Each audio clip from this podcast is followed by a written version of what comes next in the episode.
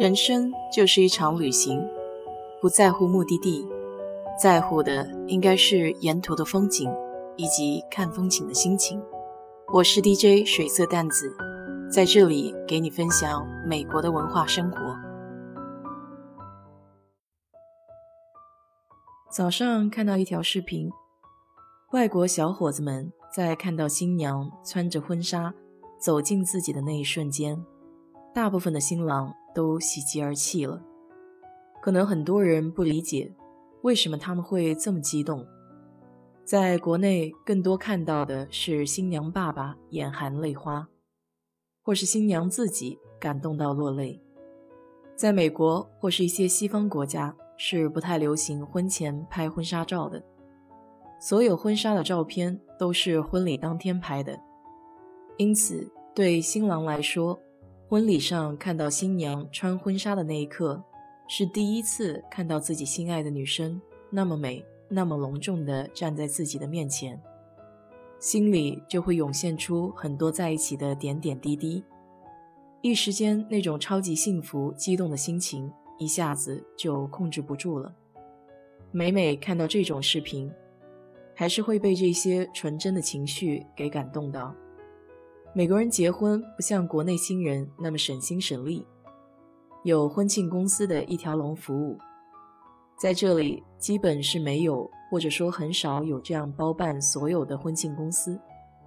大多数美国新娘需要自己亲力亲为的去找各种服务商。协商婚礼细节。虽然美国也有一种职业是婚礼策划师，但他们大多只是推荐服务商的信息，最终还是新娘自己对比挑选合意的花艺师、化妆师、摄像师等等。策划师和服务商也是相对独立的，不是上下游的关系。在美国，结婚的费用是一项比较大的支出。平均大约在二到三万美元，并且美国人没有婚礼收红包的习惯，因此大多数普通家庭办一场婚礼会有不小的经济压力，父母也会相应承担一部分的费用。传统意义上的美国婚礼，女方会负担大部分的婚礼和婚宴的费用，男方负担婚礼前彩排、晚宴还有度蜜月的费用。当然，随着现代女性的地位提升，小两口有一定的经济能力的，也有选择不需要父母出资帮忙。一般情况下，美国男生会花三个月以上的薪水买一枚钻戒，然后在女方不知情的时候，先和他父母商谈，请求女方父母允许自己娶他们的女儿。这时候就是女方父母详细考察未来女婿的机会了。他们会问很多实际的问题，比如工作。对未来的规划等等，堪比一场正式的面试应聘。在得到女方父母的首肯之后，新郎才可以开始准备惊喜的求婚。这个征求父母同意的举措还是很有意义的。虽说现代人更加注重自己的感受和意见，但从父母的角度出发，特别是女孩子家，都希望自己的宝贝小公主可以有人像自己一样。把她捧在手心疼爱，和女方父母商谈，也真正体现出男生的诚意和真心。美国这里在婚姻方面没有过度的追求物质上的要求，但对人品还是相当看重的。婚礼本身也有些洋迷信，比如有句话叫 “Marry in May, you will repent the day”，意思就是五月婚嫁，当日后悔。四五月份，大多数地区刚刚开春，天气不佳，因此当地人都不大赞成在四五月份结婚。在他们心中，最适合结婚的是六月份，所以就有这样一句话：“Marry in June, good to the man, happy to the maid。”意思就是六月新婚，新郎幸福，新娘快乐。当然了，这也都是老话。现代年轻人也不见得会尊崇这些小迷信，不过像有些传统习俗还是留存至今的，比如新娘需要准备婚礼当天的四样东西。第一样东西是一些旧物件，新娘当天可以佩戴或穿着家中相传的古物，或有纪念价值的旧衣物，代表她仍然牵挂着自己的原生家庭和过去父母家族的生活。不少新娘佩戴家族的珠宝，还有一些穿着母亲或外婆的结婚礼服。第二样东西是一些新物件，代表新家庭的开始。可以是新买的新娘礼服，通常这个类别是最容易满足的。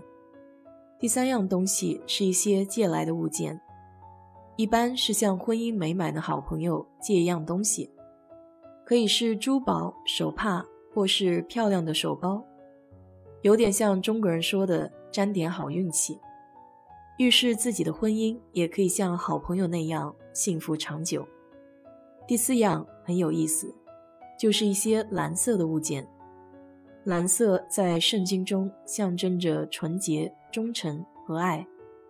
过去是穿蓝色的礼服，后来渐渐演变成新娘礼服下的一条蓝色袜带。在婚礼快结束的时候，新郎会从新娘的身上解下这条蓝色袜带，抛给未婚男士。预示下一个结婚的就是这个接住袜带的男生，与之相对应的就是新娘抛花束。除了以上四种，还会有些其他的物件，比如将一个银质的六便士放在新娘的左脚鞋子里，预祝新娘可以拥有幸福和富裕的一生。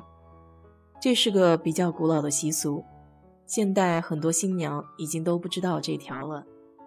作为婚礼的嘉宾，不包红包，如何表达对新人的祝福呢？这里就相对比较实际了。新人们会在购物网站上注册自己想要的礼物，各大商家都有专门针对结婚礼物的功能，叫 Wedding Registry。比如在亚马逊，新人可以指定一个购物清单，像是一套家用餐具。或是一个咖啡壶，大多都是和生活息息相关的物件。新人们把清单发给邀请的嘉宾，作为客人，你可以在去参加婚礼之前就挑选好自己负担得起的礼物，买下送给新人就好。这些礼物都会直接寄到新人家里，不用再带到婚礼现场。其实这样也挺好，买的都是新人想要的东西。算是送礼送到心坎上了吧。我也参加过华人的婚礼，不送红包，送积福卡，也算是入乡随俗了。好了，今天就给你聊到这里。如果你对这期节目感兴趣的话，欢迎在我的评论区留言，谢谢。